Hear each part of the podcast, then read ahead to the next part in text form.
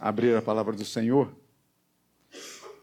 no livro do profeta Abacuque.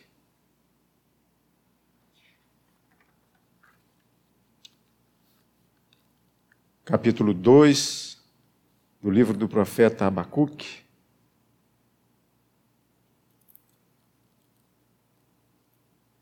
É quase chegando aí já no Novo Testamento. Então você separa o bolinho das páginas aí, né, de Abacuque.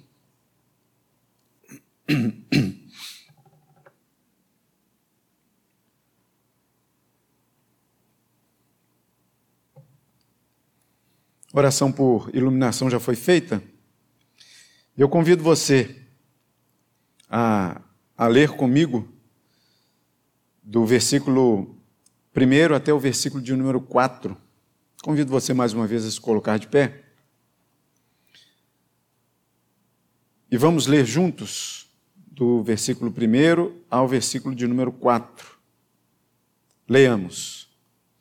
Por-me-ei na minha torre de vigia, colocar-me-ei sobre a fortaleza e vigiarei, para ver o que Deus me dirá, e que resposta eu terei à minha queixa. O Senhor me respondeu e disse: Escreve a visão grava sobre tábuas para que a possa ler até quem passa correndo.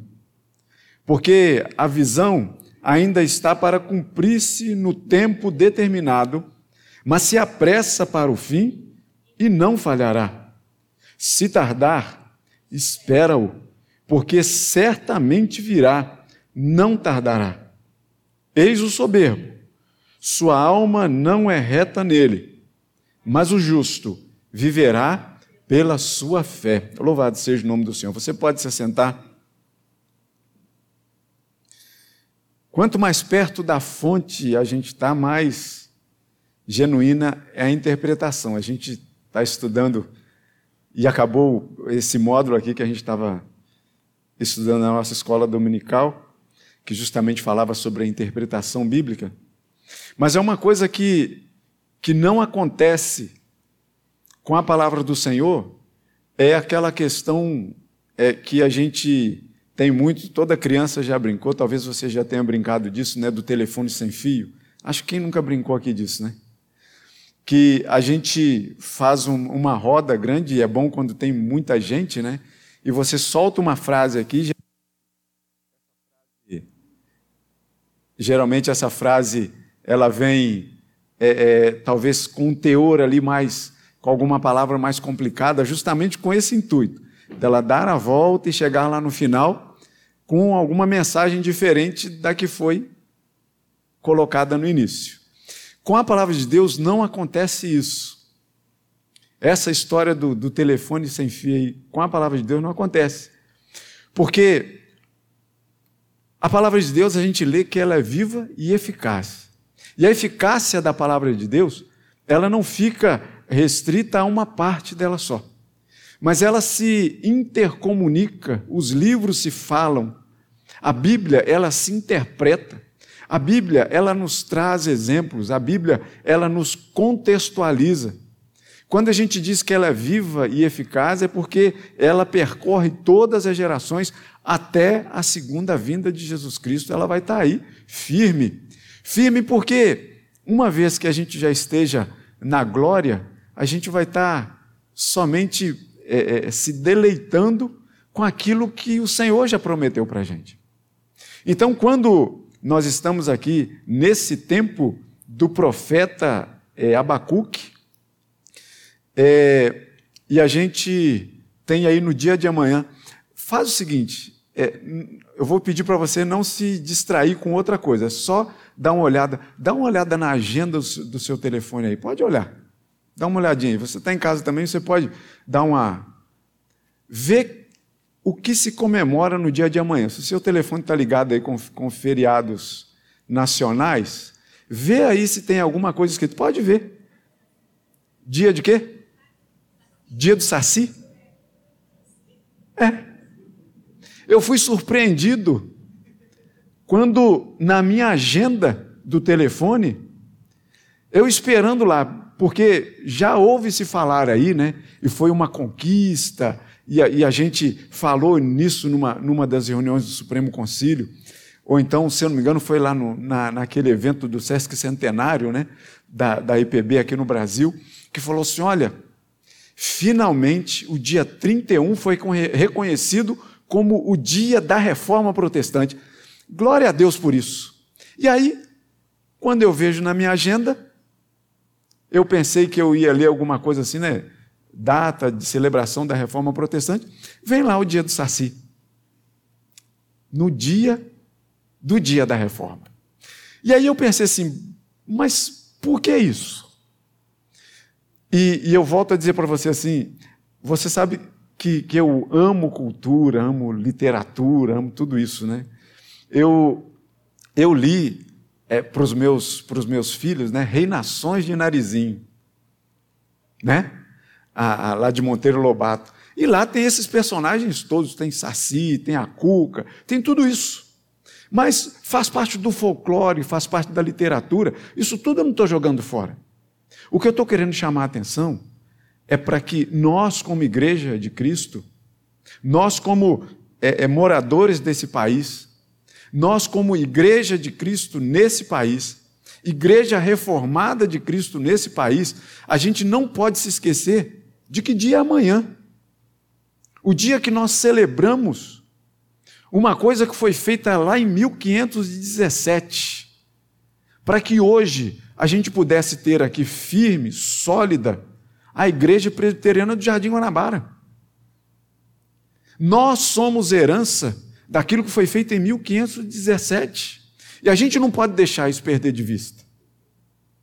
Porque, olha só o que acontece quando nós é, é, olhamos para a reforma, um versículo nos chama a atenção: o justo viverá por fé. Que a gente está onde? Livro de Romanos, que a gente estudou tanto aqui, passamos quase quatro anos né, estudando o livro de Romanos, no capítulo 1 logo vai falar disso. Versículo 17: O justo viverá por fé. Esse versículo foi o que mexeu na cabeça e no coração de Lutero. Enquanto ele estava estudando, porque até então ele não tinha entendido muito bem o que esse versículo, mas um dia o Senhor resolveu falar com ele através desse versículo. Porque o Senhor é assim. Muitas vezes você está lendo a palavra, lê, lê, lê, lê. De repente você relê alguma parte e o Senhor, de repente, fala com você nessa parte específica. De repente, uma parte que você já, já tenha lido inúmeras vezes. Mas quando o Senhor quer comunicar com você alguma coisa, ele faz isso.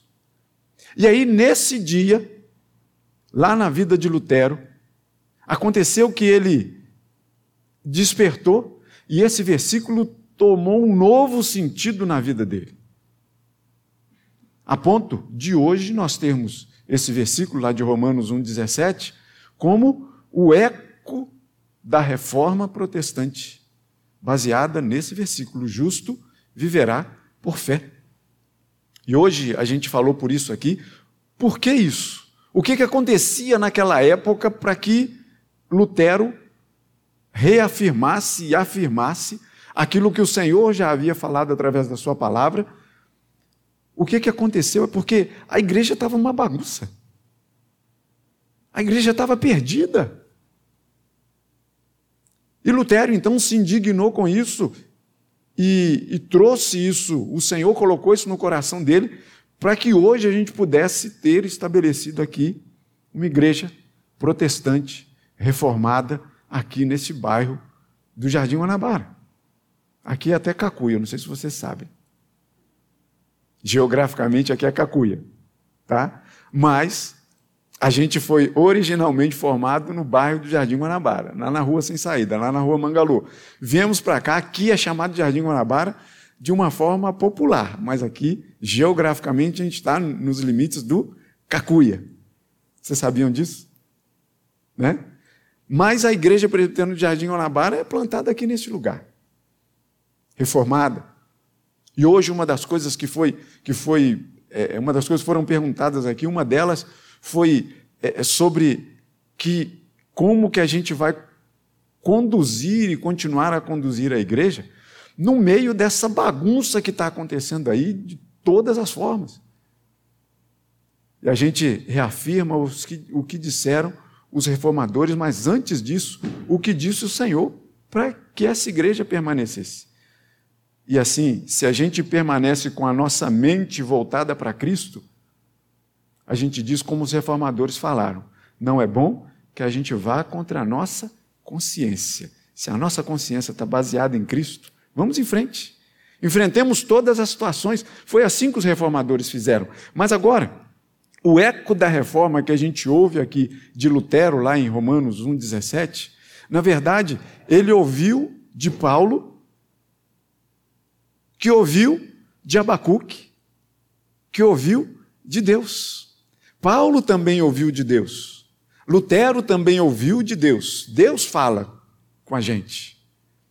Mas originalmente, o Senhor falou com Abacuque, o profeta Abacuque, que falava ao povo de Judá, ao povo do Senhor, que não andava tão bem assim.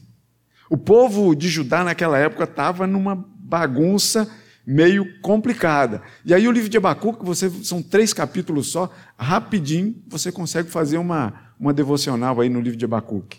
Depois você vai perceber como é, é, é, isso estava acontecendo ali, naquele tempo, que o Senhor chama Abacuque e diz assim: Abacuque, escreve o que eu estou ditando para você, ao seu coração. Escreve de uma forma que as pessoas possam ler até se elas passarem correndo. Escreve isso que eu estou dizendo. E a gente vê aqui, né, o, o profeta Abacuque, ele dizendo assim: Eu vou me colocar na minha torre de vigia, vou me colocar sobre a fortaleza e vigiarei para ver o que Deus me dirá e que resposta eu terei à minha queixa. Que queixa foi essa que Abacuque fez? Abacuque, se você prestar atenção, ele começa lá no versículo de número 2 do capítulo 1, com a sua queixa. Ele diz assim: Até quando, Senhor, eu clamarei? Até quando? E o Senhor não me escutará. Eu vou gritar ao Senhor violência. E o Senhor não me salvará.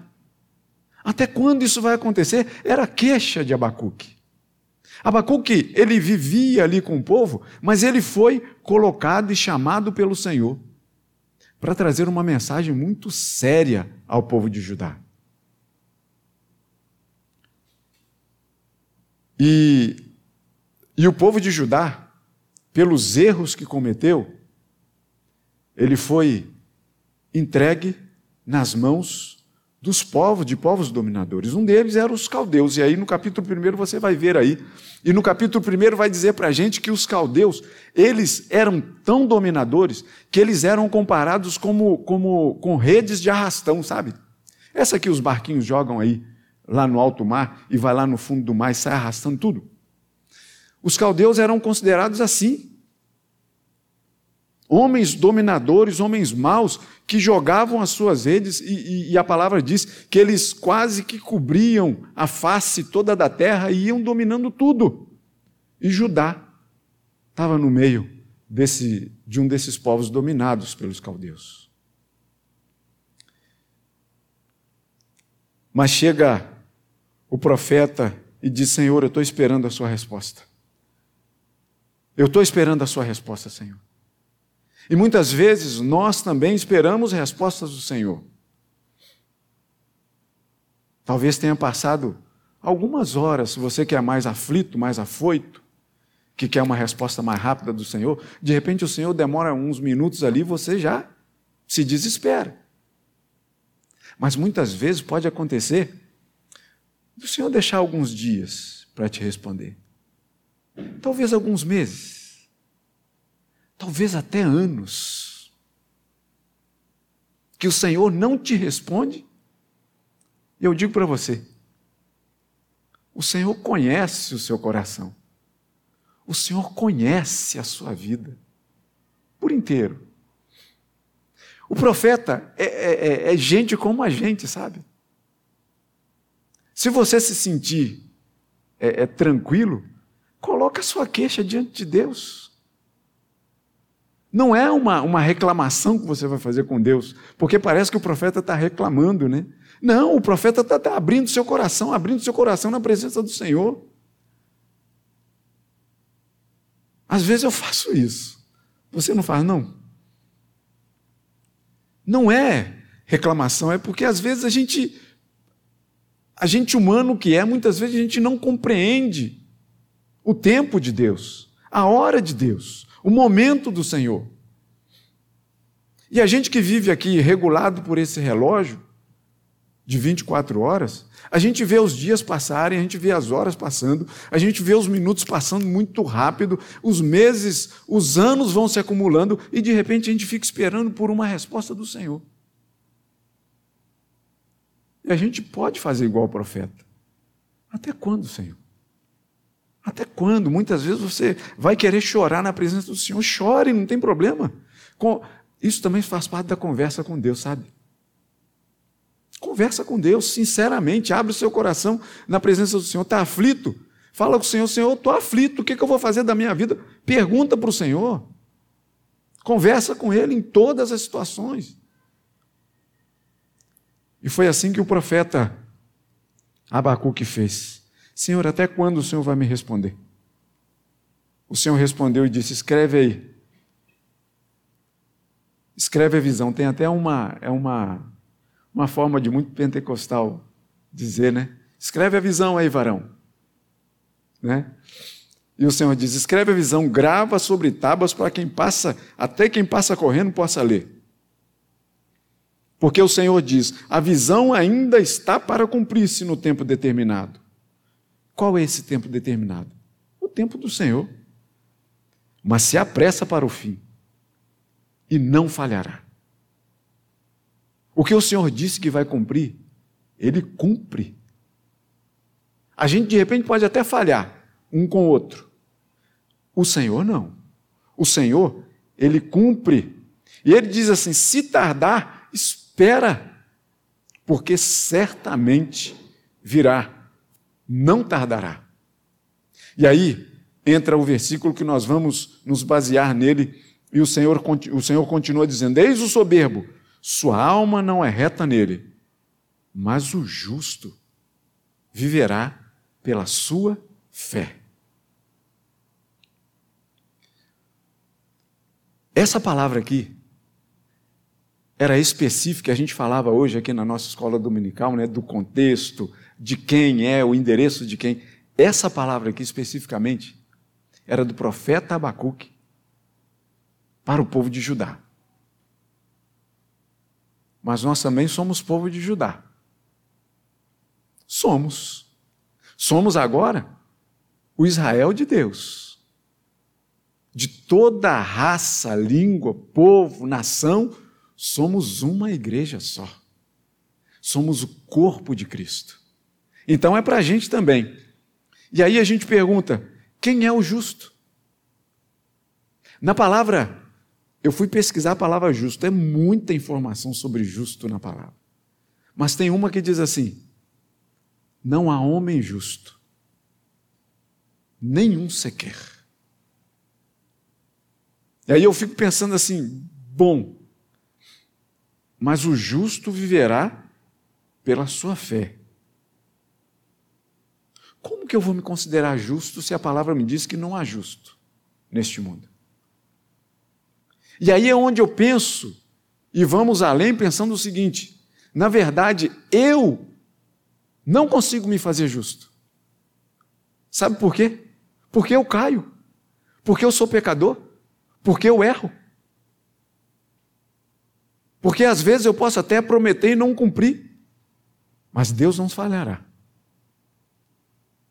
E quem é que pode então fazer com que a gente seja justo? É o próprio Deus. Eu já preguei uma vez aqui, naquele, texto, naquele texto que Jesus diz que é, já não vos chamo servos, mas eu vos chamo amigos. E eu lembro que eu preguei nesse texto aqui dizendo assim: olha, nós não temos a capacidade de dizer que somos amigos de Deus. Por que, que nós não temos a capacidade? Porque o amigo chama o amigo para ir em todo lugar. E algumas vezes a gente quer deixar Deus fora de algumas estradas nossas. É ou não é? Mas aí vem a palavra que nos diz: não somos nós que nos chamamos amigos de Deus. É o próprio Senhor que diz assim: olha, vocês são meus amigos. E se é Ele que diz, eu me dobro. Eu aceito como eu digo, né, recebo o Senhor. E não, não vou discutir. É o Senhor que me chama de amigo. Não sou eu que me declaro amigo de Deus, mas é Ele que me chama. Da mesma forma aqui, eu vou entender o justo. Não sou eu que consigo, com, a minha, com, com as minhas forças, com as minhas habilidades, com, com a minha retidão, que às vezes balança, que eu vou conseguir ser o justo que o Senhor chama aqui. É o Senhor que vai me chamar de justo. Porque quem nos justifica é o Senhor. Romanos 5 vai dizer isso. Quem nos justifica é o Senhor. Então é Ele que nos chama de justos. E se observarmos bem, justo e reto, eles têm a mesma conotação aí na palavra. Olha o que diz o Salmo de número 11, versículo 7. Diz assim: Porque o Senhor é justo, ele ama a justiça, os retos lhe contemplarão a face. E quando isso acontecerá? Na eternidade. Na eternidade, quando nós estivermos com o Senhor, vai ser um monte de justo, glorificando, exaltando, bendizendo o nome do Senhor. E nós somos chamados justos porque, como a gente também lê em Efésios capítulo 1, versículo 4, porque fomos escolhidos por Ele antes da fundação do mundo. É o Senhor que nos escolhe, é o Senhor que diz que somos justos. E fomos escolhidos antes da fundação do mundo para sermos o quê? Santos e irrepreensíveis diante do Senhor. Na eternidade nós provaremos a delícia da justificação e da santidade por completo. A gente até aproveita, aproveita um pouquinho agora, a gente até experimenta isso um pouquinho agora. Mas na verdade, na sua plenitude, só na glória com o Pai. O que a gente experimenta aqui hoje. E agora, quando a gente lê também em Eclesiastes capítulo 7, que foi essa referência que eu falei, né? não há homem justo sobre a terra que faça o bem e que não peque. Por quê? Porque hoje a gente pode até querer é, é, receber esse, esse título que o Senhor nos dá e querer viver com ele, mas a gente tem interferência do pecado na nossa vida ainda. Mas façamos de tudo para que a gente consiga viver em retidão junto do Senhor. E aqui o profeta vai dizer assim: o justo viverá. E esse viver aqui não é um viver orgânico, de matéria. Porque, se for assim, o sol vem para justos e injustos, assim como a chuva, assim como o bater do coração, assim como respirar. Assim como uma mesa pode ser farta, tanto na mesa do justo quanto na mesa do injusto. Viver organicamente, o Senhor é quem dá a vida e a gente vai vivendo essa vida da forma como dá. Mas eu não entendo que esse viver seja puramente orgânico. E é por isso que a gente não pode entender que esse que o justo viverá pela sua fé não é viver organicamente.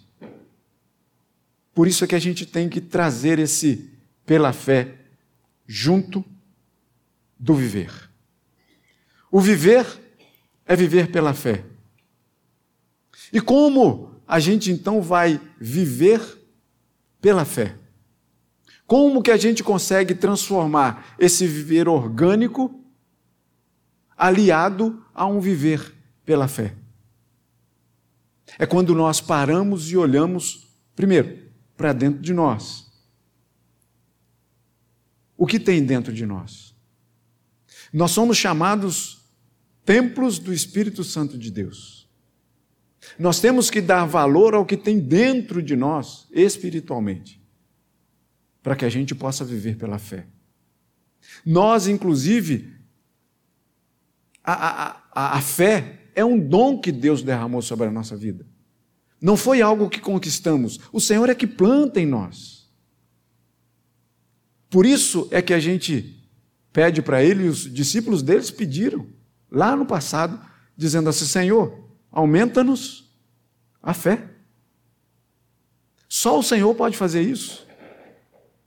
A gente pode trabalhar e deve trabalhar essa fé que o Senhor nos deu de presente. Mas o Senhor é quem aumenta. O Senhor, na verdade, é quem cuida dessa fé dentro da gente. Porque foi Ele que nos deu. Da, da mesma forma como a gente lê, né? Isso é, é um texto que a gente usa muito em sepultamento, né? Dizendo assim: o Senhor o deu, o Senhor o tomou, bendito seja o nome do Senhor. Assim é a fé, o Senhor nos deu. A gente deve cuidar dela como a gente deve cuidar muito bem da nossa vida orgânica. A gente deve cuidar muito bem da nossa fé também. E como é que a gente cuida da nossa fé? O justo viverá pela sua fé, esse eco da reforma que nos chega até o dia de hoje, a gente deve entender que se o justo vive pela fé, é uma fé que o Senhor plantou dentro de nós e a gente deve cuidar dela com todo zelo, com todo carinho. E como a gente faz isso? E aí vem a pergunta: como está a sua relação com o Deus da palavra, com o Deus da fé? O profeta Abacuque, ele, quando escreveu isso aqui, provavelmente o povo de Judá entendia assim: bom, eu tenho que ter a minha fé em quem? Em Deus. E na esperança de um renovo para a nossa vida. Porque veja bem, Sabem quem o, o povo caldeu aqui, o dominador do povo de Israel, do povo de Judá, né? Sabem quem que eles colocavam, em quem eles colocavam a sua fé?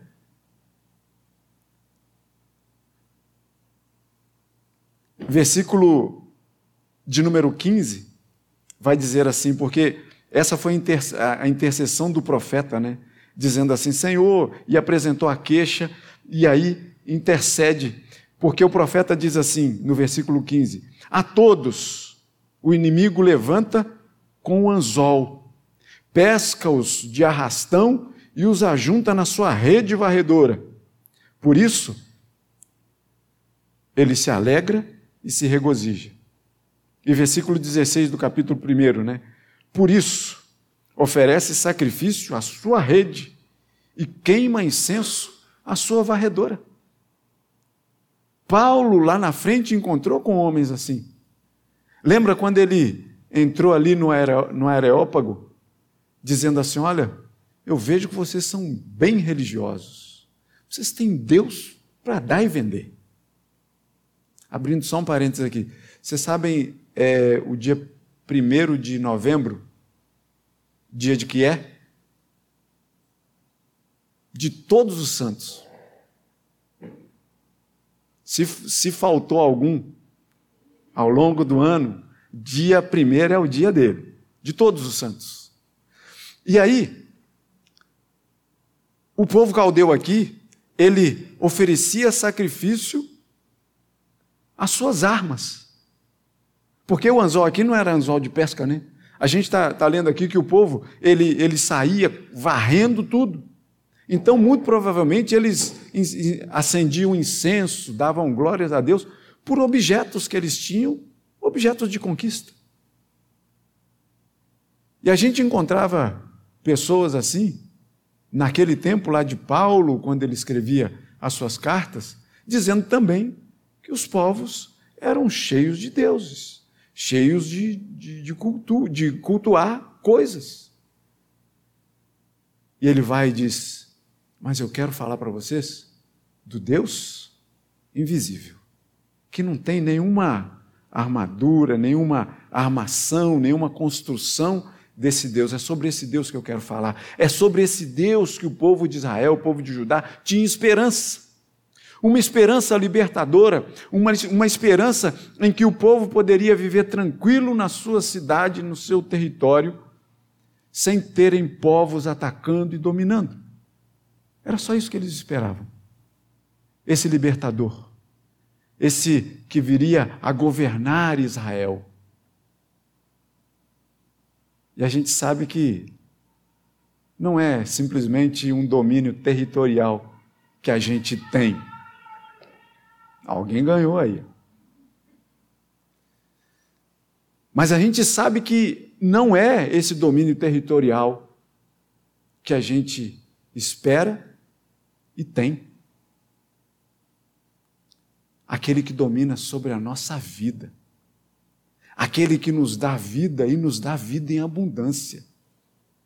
Esse povo aqui estava esperando simplesmente uma, uma libertação para viver tranquilo. A nossa tranquilidade é saber que nós temos um Deus que cuida de nós. A nossa liberdade e alegria é saber que se a gente vive pela fé, a gente vive pela fé num Deus que pisou nessa terra. A distância que nós temos de de Abacuque para a manjedoura são mais ou menos uns 600 anos. É muito tempo de espera, é ou não é? Para aquele povo que esperava uma libertação territorial, um viver bem. A distância da manjedoura para o que a gente está vivendo aqui hoje, 2022, já se passou bastante tempo também, né? mas a gente continua tendo esperança ou não. E eu digo para você que a nossa esperança não tem duração de quatro anos. A nossa esperança tem duração eterna. A nossa fé é baseada olhando para a eternidade em Cristo Jesus. Aquele que a gente deve escrever em tábuas do nosso coração para quem passar correndo saber que você é de Cristo. Aquele que a gente deve esperar, como o Senhor disse: olha, vai chegar o tempo, se apressa para o fim, se tardar, espera, porque certamente virá, não falhará. A nossa fé está baseada nisso. A nossa fé está baseada em Cristo Jesus, o nosso Senhor que quando estava subindo aos céus, olhou para os seus e falou assim: Eu não vou deixar vocês órfãos. Eu vou mandar um consolador para vocês, um outro consolador, porque Jesus já era um, um perfeito consolador, não é? E deixa o Espírito Santo de Deus para que nos motive nessa fé, para que deixe lá a nossa fé bem ilustrada, bem, bem brilhante, para que a gente possa continuar vivendo essa fé que o Senhor plantou na nossa vida, no nosso coração. os ecos da reforma na nossa vida, eu digo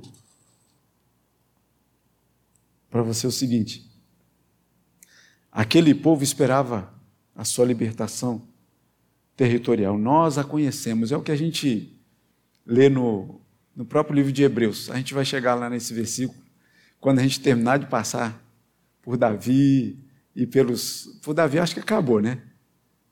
Quer, dizer, acabou, né? Acabou, eu acho que o próximo não vai ser Davi mais não. A gente já teve um bocado de mensagem de Davi. 52 é de hoje, né? No livro de Hebreus. Mas esse trecho que a gente está lendo, lá no final do capítulo 11, vai dizer o quê? Que aqueles, esses povos aqui, Abacuque, o povo de Judá, eles tiveram uma esperança,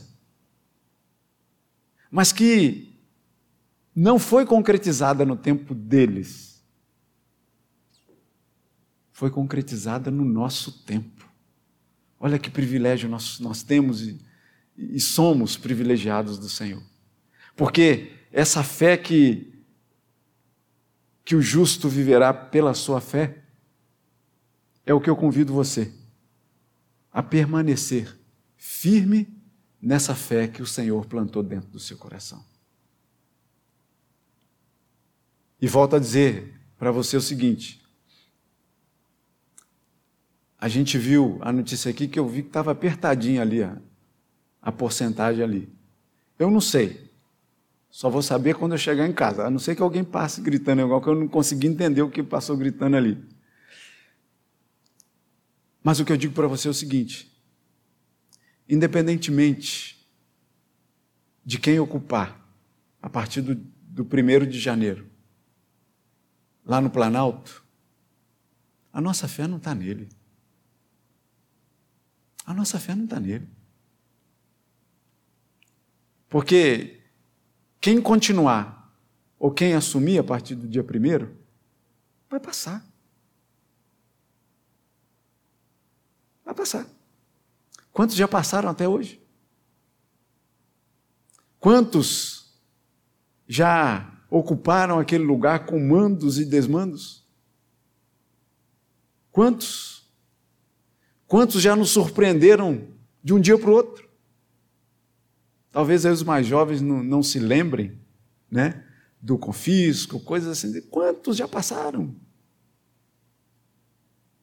Quantos já foram? Mas a minha fé não está neles. E eu digo para vocês: nunca estará. Por isso, a minha alegria não é se o candidato que eu votei venceu, não. A minha alegria está naquilo que Deus falou para mim: justo, viva pela fé. E que eu replico para você aqui: justo, viva pela fé. Seja feliz em toda e qualquer situação. Acorde amanhã bem. Vá para o trabalho bem. O Salmo de número 4 vai dizer para você assim: ó, em paz, eu deito e logo pego no sono, porque só o Senhor me faz repousar seguro. Não é meu presidente. Não é. Não é Ele é o meu Deus, é o nosso Deus. Aquele que reverberou aqui no, no ouvido de Abacuque e Abacuque deixou para a gente. E que Paulo bebeu dessa fonte. E que Lutero bebeu dessa mesma fonte. E que nós também devemos beber dessa mesma fonte. Jesus Cristo, o Rei dos Reis o Senhor dos Senhores, o presidente dos presidentes. Que ele continue alicerçando na sua vida essa fé. Porque olha, o que que o profeta Abacuque vai terminar dizendo?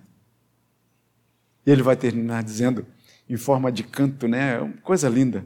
Ele vai dizer: ainda que a figueira não floresça, nem haja fruto na vide, o produto da oliveira minta, e os campos não produzam mantimento, as ovelhas sejam arrebatadas do aprisco. Tenta imaginar isso aqui com o povo dominador, com Judá nas mãos. Tenta imaginar isso. O povo que de repente teria ali e queria ter uma terra para plantio, uma terra para cultivar os seus animais, o profeta vai dizer assim: ainda que tudo esteja dando errado na sua vida, nos currais não haja gado. Todavia, eu me alegro no Senhor, exulto no Deus da minha salvação. O Senhor Deus é a minha fortaleza e faz os meus pés como os da corça e me faz andar altaneiramente. O lamento e a compreensão Enquanto estive aflito, o lamento esteve em meus lábios. O Senhor não ouvia meu grito pelos ataques que vinham de todos os lados. Até quando, Deus meu? Responda-me em meu tempo. Será que o Senhor não percebeu minha angústia e meu grande tormento? Até que me venha a consciência Quebrantar-me é o meu dever, que devo cumprir com diligência ao entender o seu imenso poder. aos seus pés, me ponho quedado. Silencio o meu alto clamor. Passo então a perceber maravilhado seu terno, fiel e sublime amor. Isso não me deve causar espanto, pois o Senhor está sempre presente. Assim minha lamúria dá lugar ao canto, e o melhor consolo toma meu coração e minha mente. Que Deus assim nos abençoe e que fortaleça a nossa fé, dia após dia, para a sua honra e para a sua glória. Amém e amém.